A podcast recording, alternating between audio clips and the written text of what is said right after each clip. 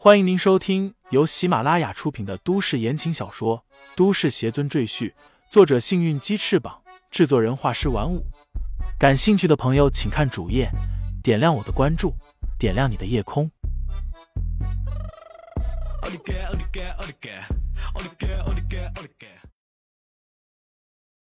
第一百五十三章，我来应聘。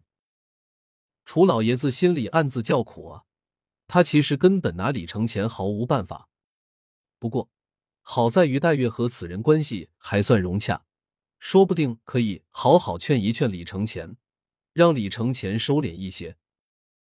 原始森林洞天福地里，李承前端坐在自己的帐篷前，为坐在他面前的几人受到解惑。王源拿着小本，一边听一边认真的做笔记。段柔带着一丝淡笑看着李承前的脸，也不知道有没有认真听课。婵儿搂着小鹿坐在一起，聚精会神的听着。鹿王则卧在一旁，半闭着眼，悠哉的咀嚼着嫩草。自从和段柔回来，李承前等人又在这里待了两个月。洞府内的充沛灵气和李承前的血灵丹，令几人的修为都有所提升。进步最大的依然是段柔，经过李承前的指导。他已经达到了炼体期一层，这让王源羡慕不已。婵儿年纪还小，玩心重，成天和小鹿玩耍，修为反倒落在了后面。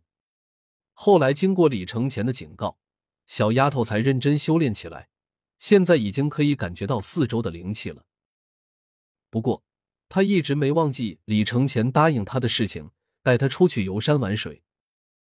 缠了李承前好几天。李承前不厌其烦，之后只好答应他。事先说好，不能离开我半步。你的修为太低，万一遇见鬼中道的人，会很危险。李承前警告道：“婵儿肯定跟在师傅身边，寸步不离。”婵儿嬉笑道：“段柔也不想错过这个机会，要求和婵儿一起出去走一走。”王源现在已经沉迷在修炼之中。哪里也不肯去。于是，李承前带着一大一小两个美女离开洞府，来到了原始森林边上的小镇。其实这小镇没有什么新鲜玩意儿，因为它太小了。整个小镇只有一条街道，站在街道一头，一眼就能看见街道的尽头。这里人也少，而且大多是老年人和孩子。但凡有点追求的年轻人都出去打工了。此时已是黄昏，街上几乎没有人。李承前带着段柔和婵儿在空荡荡的街道上行走。婵儿不满的撇撇嘴道：“真没意思。”他还以为能看见很多人，还有很多好玩的东西呢。段柔倒是很喜欢这样的环境，他主动挽住李承前的手臂，把头靠在他的肩膀，缓缓的走在街上，享受着难得的时光。对于他来说，只有现在李承前才是属于他的。李承前告诉婵儿，走到街道的尽头，他们就回去。婵儿虽然不开心，但也不敢惹李承前不高兴，只好闷闷不乐的向前走。忽然，他眼前一亮，只见一个老婆婆坐在路边，面前铺开一张破旧的鹿皮，有些零散小件摆在上面。还有人在卖东西，太好了！婵儿很兴奋，这一路上他见过的人一个巴掌都数得过来，卖货的商人还是第一个见到，顿时小跑过去，蹲在老婆婆面前，翻看着她出售的东西。李承前看了看那个婆婆，没有什么异常，便和段柔也走过去，站在婵儿背后。真俊的姑娘啊，你喜欢什么东西啊？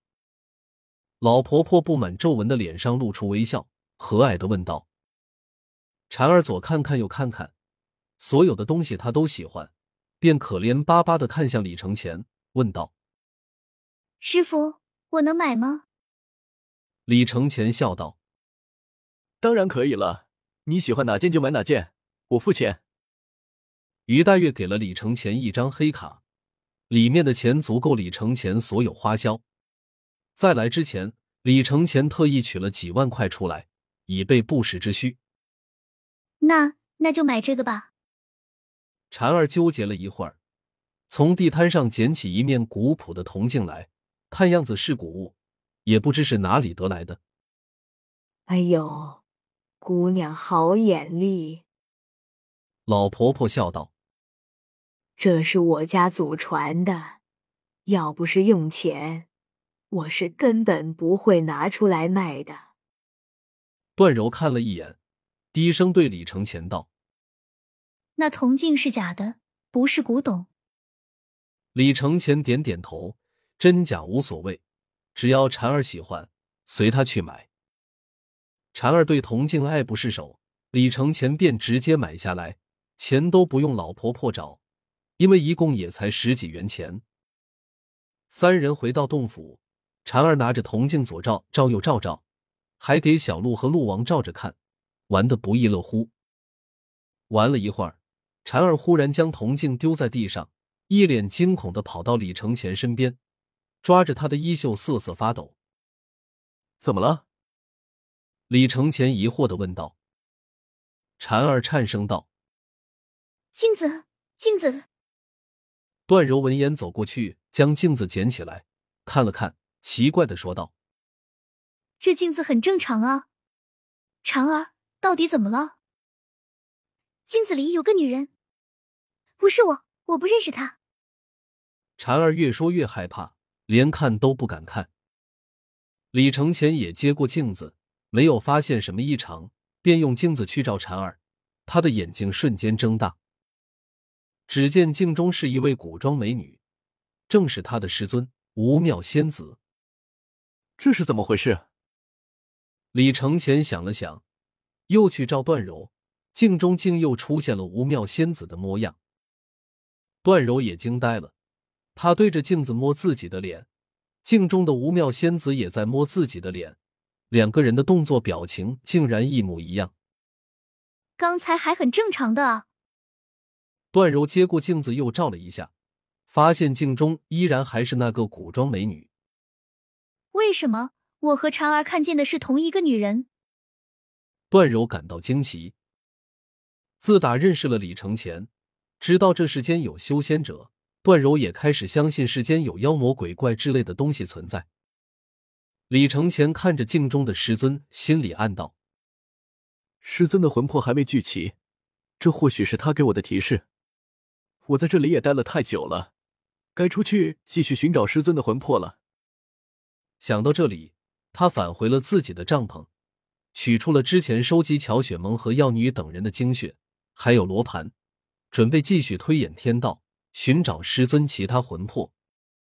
李承前从婵儿和段柔取了精血，然后开始推演天道。婵儿和段柔好奇的站在一旁围观。